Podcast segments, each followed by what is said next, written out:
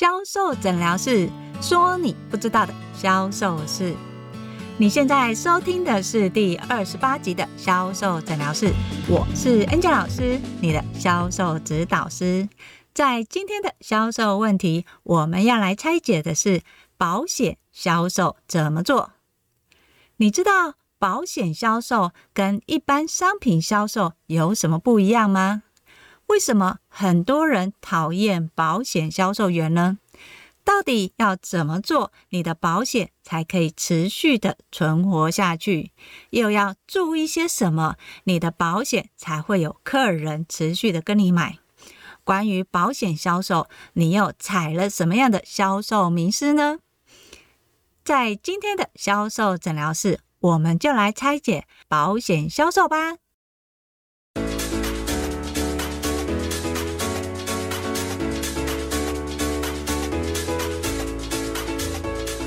大家好，我是 Angel 老师。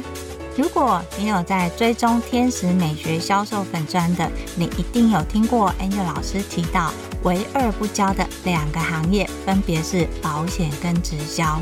不教的原因，主要是来自于他们的销售方式跟销售思维，跟 Angel 老师认为的销售脉络是不一样的。举个例子来说，保险或直销会教你先从现有的资源去开始去做。例如，你今天要找的第一个客人，一定是跟你熟悉的好朋友，或是你的家人，让你的家人知道这个商品有多好，进而愿意跟你购买。但 Angel 老师在销售时有说过。如果你今天进到一个新的公司，在商品都还没有熟悉的时候，你就急着卖给你认识的人，这个销售是不及格的。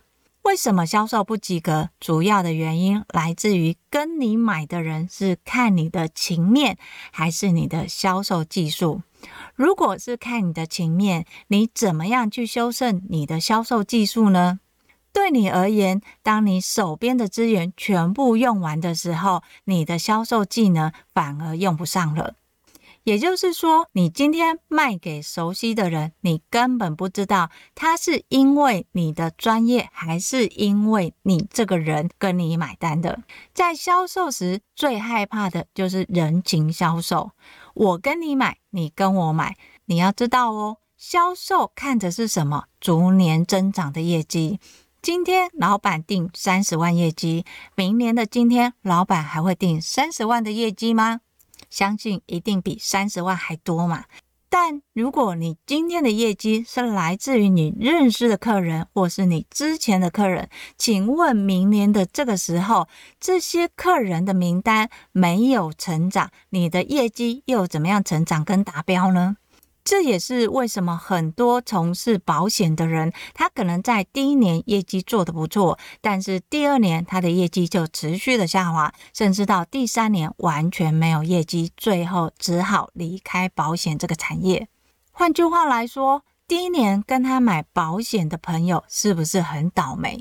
因为他第三年就不做了嘛。一旦他的保险有问题，请问他要去找谁呢？他其实就会变成所谓的。保险孤儿了，所以在教销售的时候，Angel 老师其实不太喜欢教以人为导向的销售行为。什么是以人为导向呢？我今天卖了。A 客人，我还要再去找 B 客人，我甚至要找 C 客人或是 D 客人。当你今天你销售出去的商品是以人的数量为主，我卖了几个人，所以我要找几个人。用这人的数量来看的话，请问一下，台湾才多少人啊？你知道在保险里面有一些人的保险已经做到下一代了吗？像是他的客人已经有保险，他知道他的客人怀孕了，他就会叫他的客人去帮他未出世的小孩买保险了。所以，如果你的销售模式是以人为主，你要去开发没有买过的这种销售行为模式，基本上他的销售就不是销售。因为他只是一直在做陌生开发，在销售里面，我们看的不是只有陌生开发，还有持续经营。所以，Angel 老师总是会说这么一句话：你在销售的时候，你只有第一年你要去做陌生开发，第二年你一定会有你自己的客人，所以你第二年要做的是从经营你的主顾客开始去延伸，甚至到了第三年，你有可能不需要再去做陌生开发了。想象一下哦，今天如果是你看到的那个保险很厉害的达人，请问这个达人他还要自己去做陌生开发吗？他有可能他的客源都是客人介绍过来的。在这样的一个思维里面，你就要清楚，你现在做的陌生开发，甚至你现在新的客人，能不能为你带来新的客人？你要由这个思维去看你的销售，而不是一直在想你怎么样去做陌生开发。但是，所有在学销售的，甚至想要学销售技术的，他都是会跑来问 Angel 老师：“我要怎么说，客人才会跟我买？为什么这个客人他已经有购买意愿了，但是最后却是迟迟不签约？我要做什么，客人才会跟我签约？”大家聚焦的都是在最后成交的这个关卡。但事实上，对销售而言，你要看的不是最后的成交端，而是要看你前面的状态。不管是你销售的状态、客人的需求、你的专业，还有客人要购买的原因，你必须要由这一些去布局，你才可以知道你的销售脉络跟销售行为模式是什么。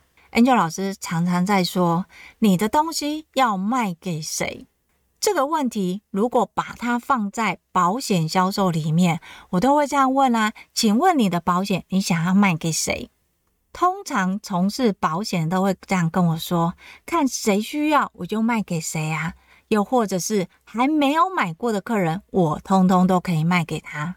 你看哦，你想要卖的 TA，你都不确定了，那你的客人又要怎么来呢？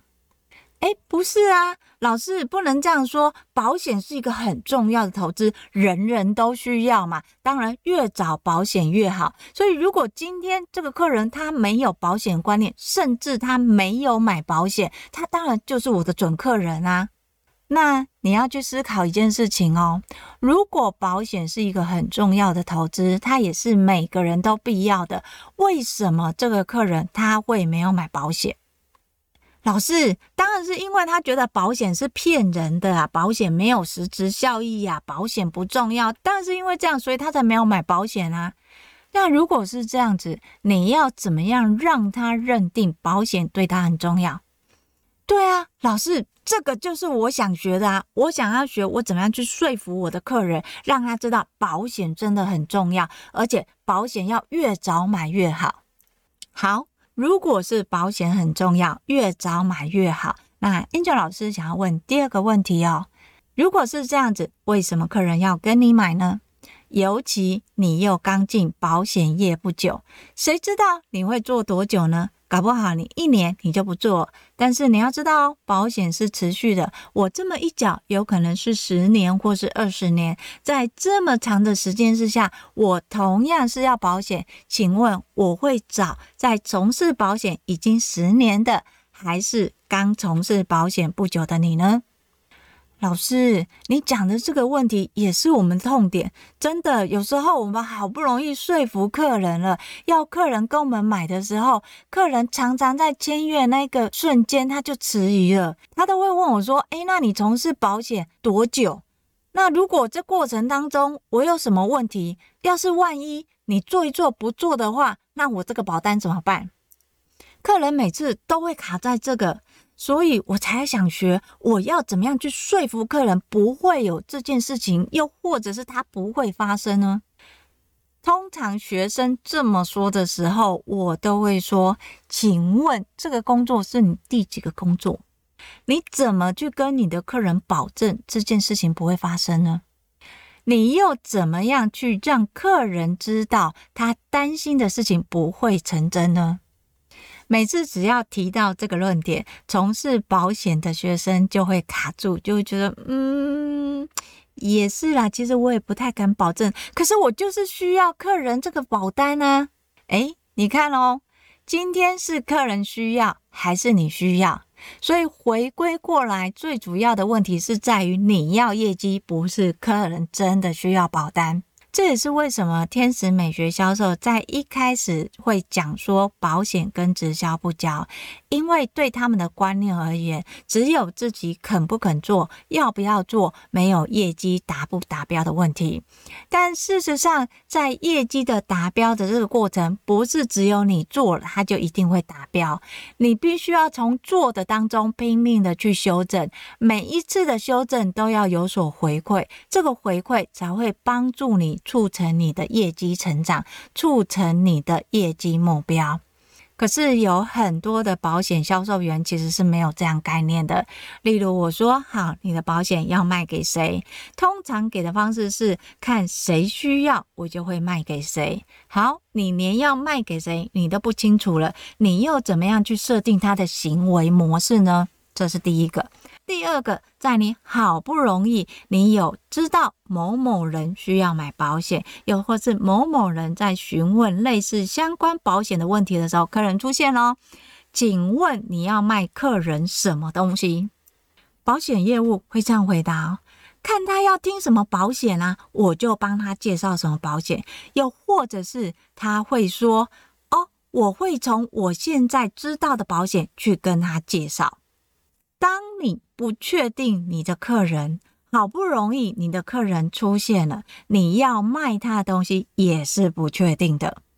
你会说看客人问什么样的保险问题，所以你就解答他的问题。这种情况不就像是销售人员遇到客人在问 A、B、C 商品的时候，你就顺着客人的需求想听的，你去介绍。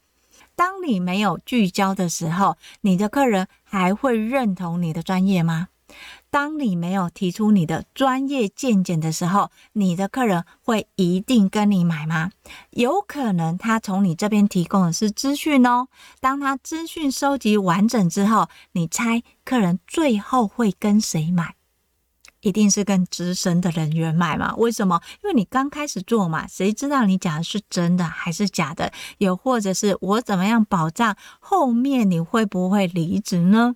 我会不会成为所谓的孤儿保单呢？当客人在这样质疑的时候，他就会把他收集的这些讯息整理好之后，最后决定跟资深人员保险。这是常常发生的事情哦。老师，那照你这样子说，我们保险的新人是不是都不用做业绩了？我们是不是把我们手边的亲朋好友加保险之后，我们就不可能会有业绩了？可是我也有前辈，他也是这样过来的啊。但是最后我这个前辈他做的也不错啊。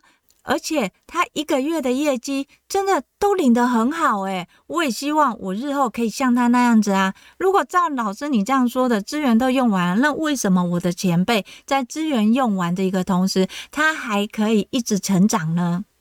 诶，这个就是保险销售常见的第二个盲点。第一个盲点是你不知道卖给谁，甚至你不清楚要卖他什么。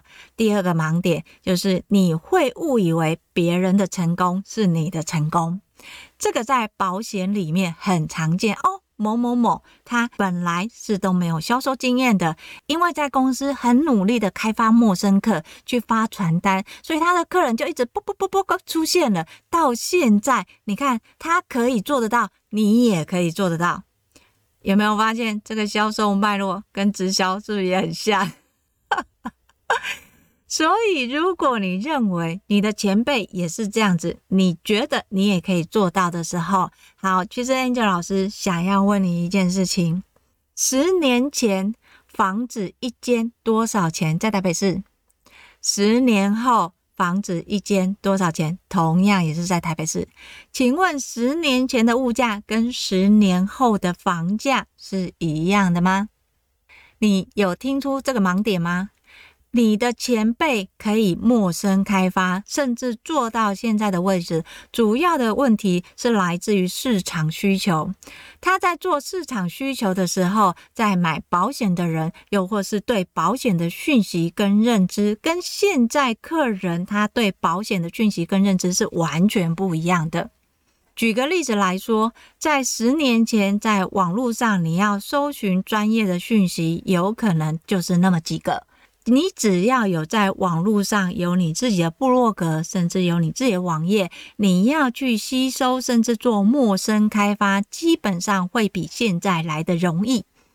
就像你十年前买的房子的房价，跟现在的房价是完全不一样的。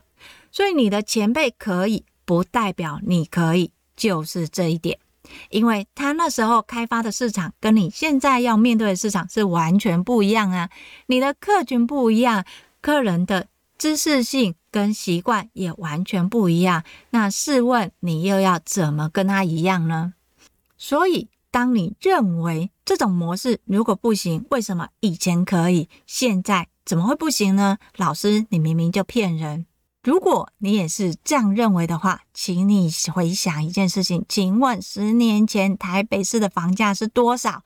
十年后现在台北市的房价又是多少？不知道的可以去 Google 查一下，我相信网络上都有资料。在这样的时空背景之下，你的前辈可以做到，不代表你也可以做到，就是这个原因。好。那这么说来，我们这些新人是不是都没有希望了？如果照老师的这个逻辑来说，不管是陌生开发也好，或是市场性也好，或是需求也好，我们这些新人是不是就完全没有办法销售了？针对于保险，难道真的大家不看好吗？好，到这里，Angel 老师要教大家的是，如果你已经头都洗下去了，就是你已经从事保险了，你也真的也开始陆陆续续有自己的单了，你也想要挑战自己，为自己负责，为你的朋友负责，因为毕竟他跟你保险了嘛，这可以撑多久是多久，又或者是说你想要创造不可能，就算别人节节败退，你也要活下来。要注意听哦，Angel 老师要告诉你，你的保险销售可以怎么做。首先，你要去断定的是你要卖给谁，不是你想的有需要卖保险的我就卖，也不是你认为的我从我的亲朋好友开始去介绍。你要知道哦，你的资源有限，当你从你的亲朋好友去卖的时候，你的销售其实不是销售，人家要看的是你这个人跟你买，而不是你的销售技巧跟你买。当然，有的人会说啊，你在销售有时候就是卖你自己嘛，你让客人喜欢，你让客人信任，客人就会跟你买。Angel 老师要说。这个可能是适合以前的销售，但是不适合现在销售。为什么？因为现在的业务，他们都希望有自己的时间。我不希望我今天因为从事销售，所以我要二十四小时待命回复我的客人。在现在的销售员，其实他们希望工作跟生活是可以切割的。我希望我可以赚钱，可是相对我也希望有我自己的生活。所以，如果你想要的是这种方式，Angel 老师会建议你，你不要让客人喜欢你，想要去找你，因为当客人喜欢你，想要去找你的时候，没有做他会帮你介绍客人，可是相对的，你也没有你自己的时间哦。客人会想要一直跟你互动哦，不管你今天在忙什么，在做什么，客人会想要马上立刻知道回应。所以，如果你的销售是想要符合现代的需求的话，Angel 老师会建议你，第一个，你要先清楚的知道你要卖给谁，卖给谁这个定义呢，它其实就设定了你要卖的商品是什么，比如说。如果你今天你销售的目的，你要卖给刚出社会的，又或是刚开始工作的，你想刚出社会跟刚开始工作的，他们对保险的观念是什么？对保险的认知是什么？还有最重要是对保险的预算。大概会是坐落到多少？当你聚焦在你的对象里面，我要贩售的对象就是刚毕业、刚出社会，可能他的预算没有这么多，但是他会认同保险很重要，你就可以从教育方面去下手。你的客人一旦清楚了，你知道这样的客群，他的思维、他的行为模式，你就可以去接你要销售的商品。例如，像是刚毕业的，你觉得他什么保险最重要？应该不是人寿保险吧？在刚毕业的人，对他来讲，他会认为什么样的保险属性是跟他最接近的，甚至这样的保险属性对他是有帮助的。那个就是你要主攻的保险商品，不要什么都卖，什么都介绍，不要，你要聚焦在这一点。而这个的商品必须要跟你的客人有所连接。当你的客人认知到这个保险的需求，他也认为你同样都是刚出社会，你的身份背景可能是跟他接近的。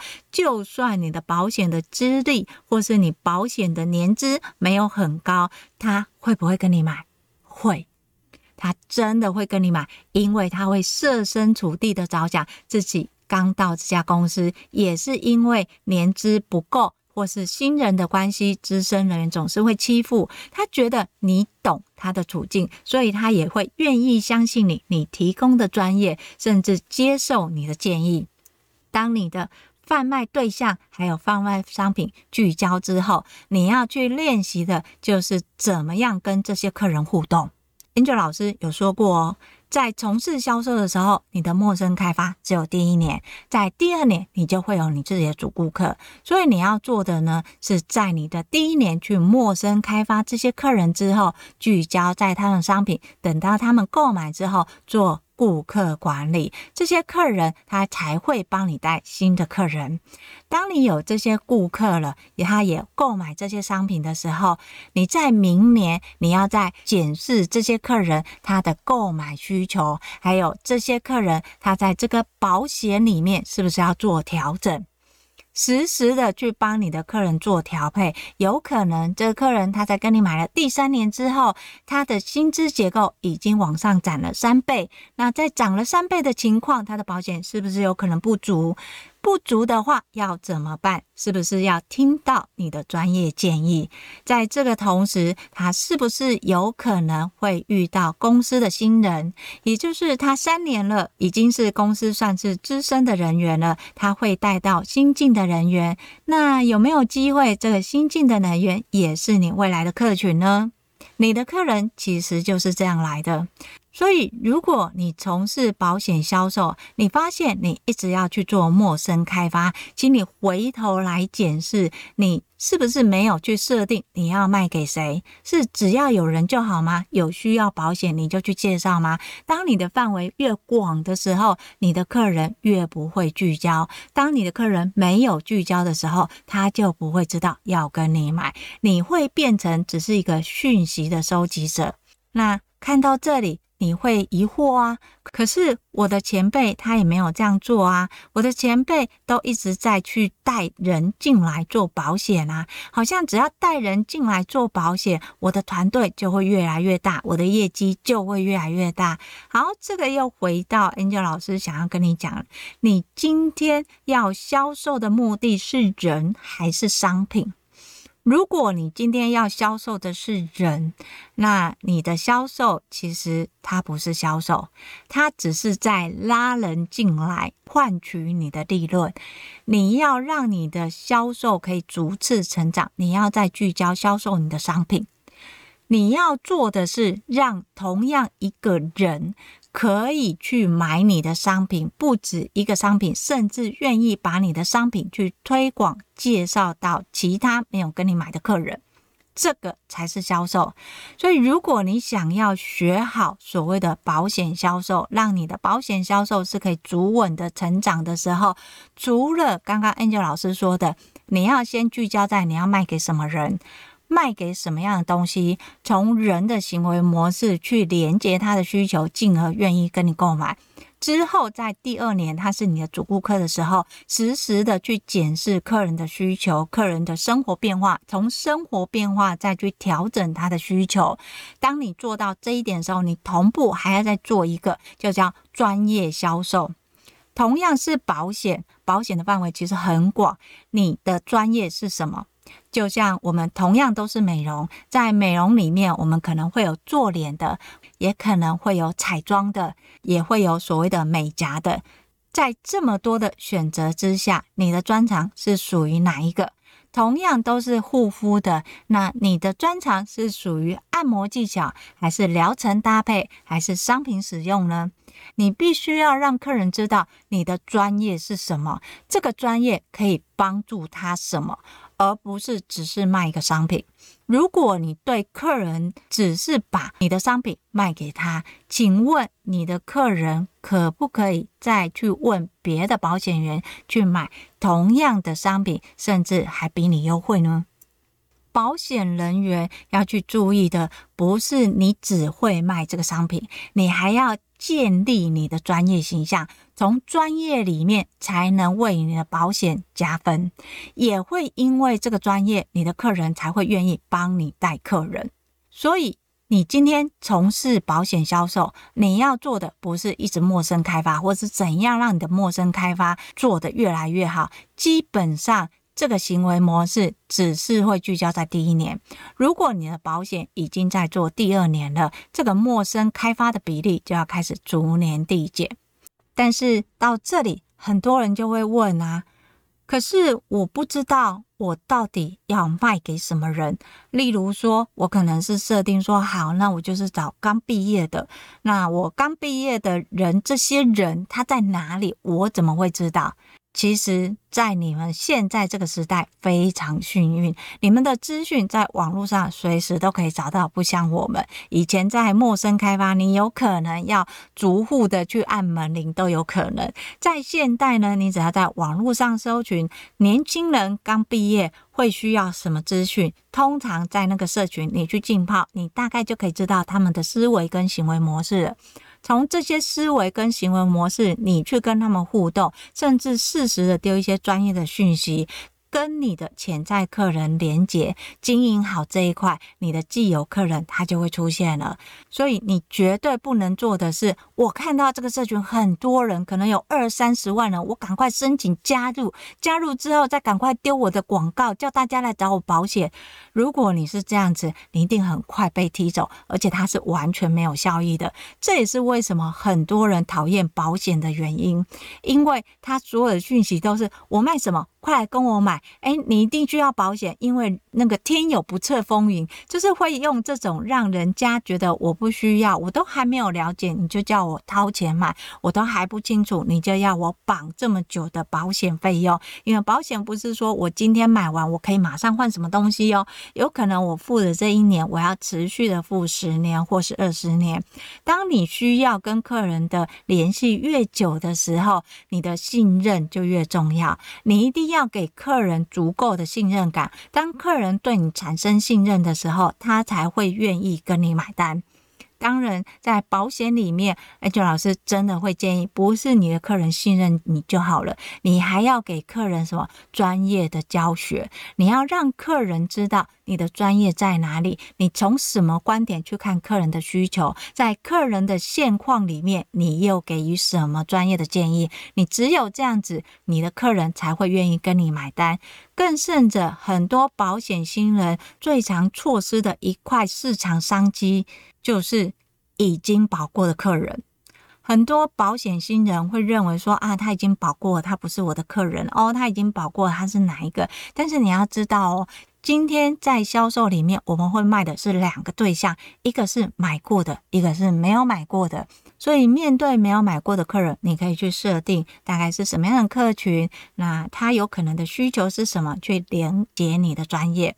但是对于已经买过的客人，你要做的不是说啊，他买过我就放生，不是，你要去了解这些客人买的状态是什么，他又买了些什么，是不是有机会调整变成你的客人？所以在销售的时候要记得，不是一直做做陌生开发，你也要去适时的收集市场的保险的状态，甚至已经有保过的客人，那有没有机会成为他的专属保险员？当然，这有可能会牵扯到奖金的抽成部分，在这个部分，Angel 老师其实不太清楚的。但我相信，如果你的目的是销售，你的销售不会永远只是在贩卖东西，你必须要随着你的销售年资逐次的增长。所以在第一年的时候，你一定要先知道你的商品要卖给谁，要卖什么。为什么？当你知道这个方向之后，在第二年你就要学会去经营你现有的课程。你还可以给这些客人带来什么样的互动，甚至让客人更信任你。等到到了第三年的时候，你所有的时间就不是放在陌生开发，它有可能只占了你的五分之一的时间，因为其中你还要在做的是带你的新人，你要让新的销售人员知道，他刚进来的时候，他要怎么样进行他的销售，甚至于呢，你要怎么样去协助他，让他可以达到他的业绩目标，进而可以存活下来。